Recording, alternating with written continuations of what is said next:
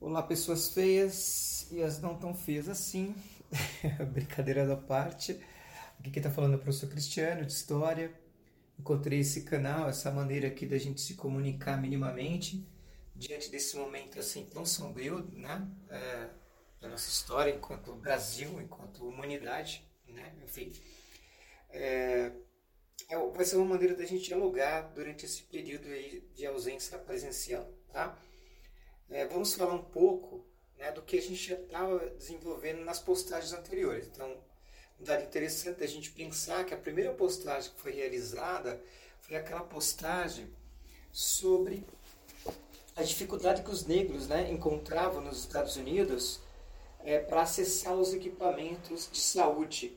Assim também como no Brasil foi feito também um levantamento logo após que a pandemia se instalou aqui e foi né, diagnosticado também as mesmas dificuldades é, de pessoas negras é, é, conseguirem acessar os equipamentos de saúde. Bom, isso é uma questão histórica, né? É, e essa questão histórica, é, é, a gente tem que pensar ela com, com a seguinte pauta. Os dois países, tanto os Estados Unidos como o Brasil, eles presenciaram e vivenciaram uma coisa terrível né, na história da humanidade, que foi a escravidão. Né? E isso tem reflexo na atualidade. Né? E isso que eu quero apresentar para vocês, porque não adianta só saber que um ato foi racista em si, né? mas é importante a gente perceber qual a origem disso, qual a origem de todo esse processo que nós temos hoje. Né?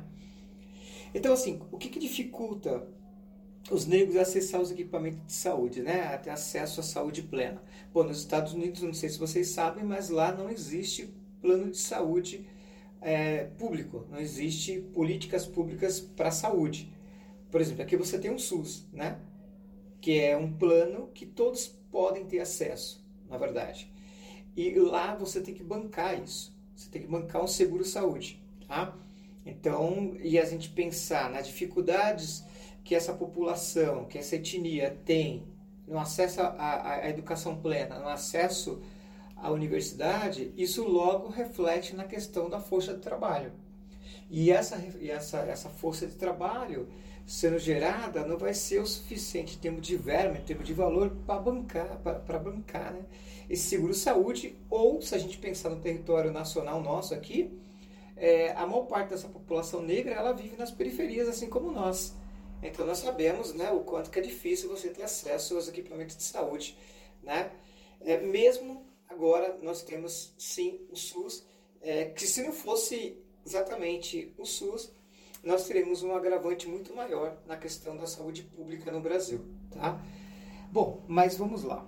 Vamos pensar é, um outro dado interessante nesse processo é, é a gente viu recentemente, né? Vocês devem estar acompanhando. Se não está acompanhando, procure acompanhar. Né? Essa onda de manifestações ah, contra o racismo. É, inicialmente, é, tanto no Brasil quanto nos Estados Unidos. Vamos pegar o caso dos Estados Unidos, né?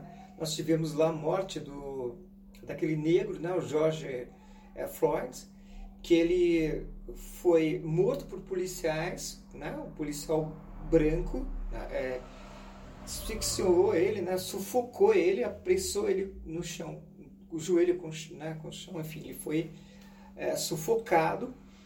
É, e, e, o dado interessante da gente pensar é que a polícia passou uma mensagem diferente depois do acontecido, só que essa mensagem, né, essa documentação, ela foi desmentida é, em função né, de filmagem de câmera de segurança que tinha na rua, é, testemunhas, pessoas testemunharam, filmaram e depois isso veio a público. Então, quando veio a público da forma como ele foi é, assassinado, é, houve uma série de explosão né, de, de manifestações é, nos Estados Unidos. E, e uma coisa importante também de refletir é, é que essas explosões, né, essas manifestações, essa série de manifestações, elas acontecem justamente no momento também de, de pandemia. É, e, e, o que, que, isso tem a ver? Que tem a ver que as pessoas, mesmo em função de toda essa questão da, do vírus, elas não suportaram tanta injustiça, né, tanta violência contra, contra o negro, contra a população negra, e foram às ruas, né, buscar alternativa para que isso possa ser, ser freado. Aqui no Brasil nós tivemos a morte né, do João Pedro, lá no Rio de Janeiro, e agora, mais recentemente, né, nós tivemos é, aquele caso do, do garoto Miguel, né, do, do, menino Miguel, se, se eu não estou enganado, foi em Pernambuco, né? Enfim, acompanhem, procurem saber, mas uma coisa que eu quero pontuar em termos de história aqui, para a gente pensar todos esses acontecimentos atuais, é que quando surge a polícia, né? Tanto nos Estados Unidos, nos Estados Unidos como no Brasil, a, a sua origem tem a ver com patrulhamento, tá? No patrulhamento primeiro, na captura de escravos fugidos e também em pensar é, a disciplina e o controle desses negros, tanto no Brasil quanto nos Estados Unidos, na sua vida social. Então a polícia ela já surge como um, um, um meio de controle social é, intensivo e ostensivo. Né? Isso tanto nos Estados Unidos quanto no Brasil. É, isso, para a gente pensar essa polícia atual, é, no sentido de trazer uma segurança e um bem-estar para toda a sociedade, né, uma segurança chamada segurança pública, esse modelo né, de, de bem-estar a, a, todos os cidadãos, isso é um, uma coisa muito recente. Né? Então, a sua origem, em termos de instituição, ela tem origem lá né, no período escravista, tanto no Brasil quanto nos Estados Unidos. Tá? É, vocês devem estar acompanhando também esse movimento né, de pessoas negras, vidas negras, desculpa, é, importam, que é um movimento que vem desde 2014 sendo colocado em prática, né, numa tentativa de buscar uma regularidade e uma diminuição das violências é, das pessoas negras. E, e, por que isso? Porque é, isso é dados estatísticos, tá? É, sempre a população negra, ela na, nas, nas batidas policiais, né, ocorre sempre o, o uso da força excessiva, né, com maior agressividade, ou, ou seja, há uma desvalorização das vidas negras. Essas, essas desvalorizações, ela, ela se dá em função da violência, né, do grau da brutalidade que, é, que essas pessoas é, sofrem.